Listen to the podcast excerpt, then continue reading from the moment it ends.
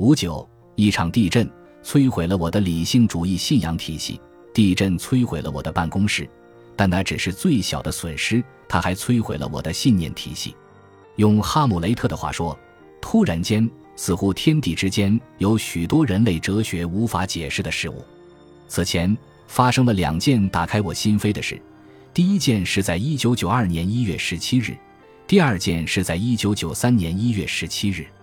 而在一九九四年一月十七日，一场真正的地震席卷了洛杉矶。我的理性主义思维背景原本会让我自以为是地得出结论：这些事件纯属巧合。但现在，理性主义感觉就像是我的身体在排斥的有毒物质。事实上，我怀疑这场地震最终会像前两次事件一样，成为一份馈赠。与此同时，我的生活还在继续。我找了一间临时办公室，继续开展心理治疗，试图恢复常态。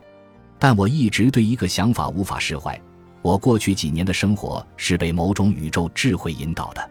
正是这种宇宙智慧驱使我放弃了法律行业，让我成为一名心理治疗师，并安排了我与菲尔的见面。然后他直接进入了我的生活，在相隔整整一年的时间里，安排了我儿子的出生和那个改变我人生的梦。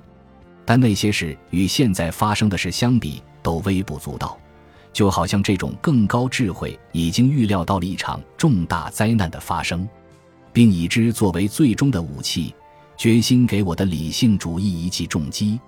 他成功了，我再也无法依赖理性主义。但当我考虑其他选择时，很明显他们更糟糕。一方面，有个选择是有组织的宗教，它一直给我教条的印象。另一方面，在南加州，新时代神秘主义就像随处可见的电影明星一样普遍。它当然允许自由思想，也提供了丰富的经验，但它也和它的诞生地洛杉矶一样，阳光灿烂，却又没有实质内容。想象一下，你在五年内想做什么事，假设它马上就会实现。任何问题都可以通过愉快的谈话来解决，但是。如果有痛苦的甚至可怕的问题无法解决怎么办？新时代的人类哲学没有答案，只会责怪受害者。是你的负面想法让你得了癌症。一位求寻者的某个信奉新时代神秘主义的朋友就是这样对他说的：“那种看不到逆境的意义或目的的人生哲学，必然会遗漏一些东西。而且，如果他不能应对日常的逆境，又如何能处理真正邪恶的事物，比如人类历史上的大屠杀和死亡集中营呢？我走进了死胡同。我喜欢自己作为一名心理治疗师的新生活，能够对人们的生活产生积极的影响，比我以前做过的任何事情都更有成就感。但这不仅关乎我个人的成就感，它似乎与现实的本质更加相关。我的理性主义看起来就像一只被压扁的小虫子，是我留在后视镜中的属于过去的一部分。问题是我无法继续前进，面前的两条路都是我不能接受的。当用尽全力也无法恢复自己过去的样子时，人类的普遍反应是恐惧。几个星期以来，我感觉我的心都要跳出来了，因为我不知道还能做什么，于是转而求助菲尔。但这一次，出现在他面前的不是一个热切的学生，而是一个溺水的人。你是不是觉得自己曾经相信的一切都是错的？他问道。我点点头。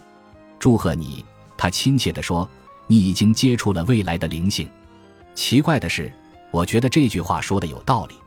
菲尔的意思是，不打破旧的、僵化的思想，新的想法就无法进入。这肯定了我对地震的直觉。之前发生的一系列事件都是为了扫除我旧的信念体系，而地震是其中的高潮部分。但我要用什么来取而代之呢？带着怀疑和希望，我让他现场解释这一新灵性。这完全不是我的性格，但我就是忍不住。我有种感觉，这将是一场改变我一生的对话。事实证明我是对的，菲尔解释道。有一种灵性系统连接着人类和宇宙。我的理性思维刚想反驳，菲尔突然拿出了一个五乘以三英寸大小的卡片。开始在上面画一幅奇怪的图，同时也继续说着话。他的话分散了我的注意力，让我暂时放下了疑虑，于是我闭上了嘴。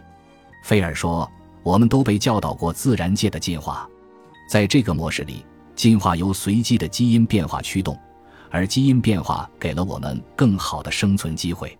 宇宙没有给我们特定的目标，事实上，它甚至根本不知道我们的存在。这个模式很好的解释了自然界的进化，但还有另外一种进化——灵性的进化，它和内在自我的发展有着密切的关系，而只有选择触及更高动力。”内在自我才能进化。我刚要开始质疑，就被一个尖锐的爆裂声打断了。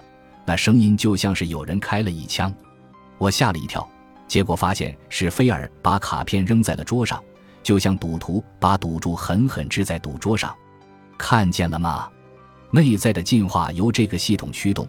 他指着卡片上的图说道：“进入这个系统内部，你会体验到某种强烈的东西，它会冲走你所有的疑虑。”这并不能满足我的怀疑主义，没有什么能消除它。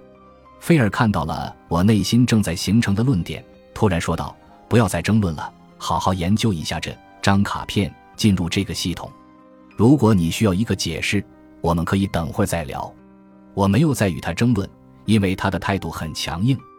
我此刻的任务很简单：参与那个体系，去体验它所谓的更高动力。图七点一说明了这个系统是如何运作的。图七点一左侧的人面临着一个人生难题，也许是疾病、失业，或者是我正在经历的内在困惑。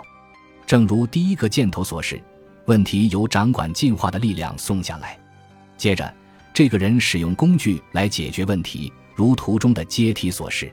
阶梯向上到达一个扩展的存在层次，这个人在这个层次可以触及更高动力。这是他能做到以前从未做过的事，这揭示了整个灵性系统的隐藏目的，让我们能够成为创造者。在图七点一中，创造力由最右边的人身体里的太阳来表示。图七点一揭示了一个惊人的秘密：问题和解决问题的更高动力都来自同一个源头——进化的力量。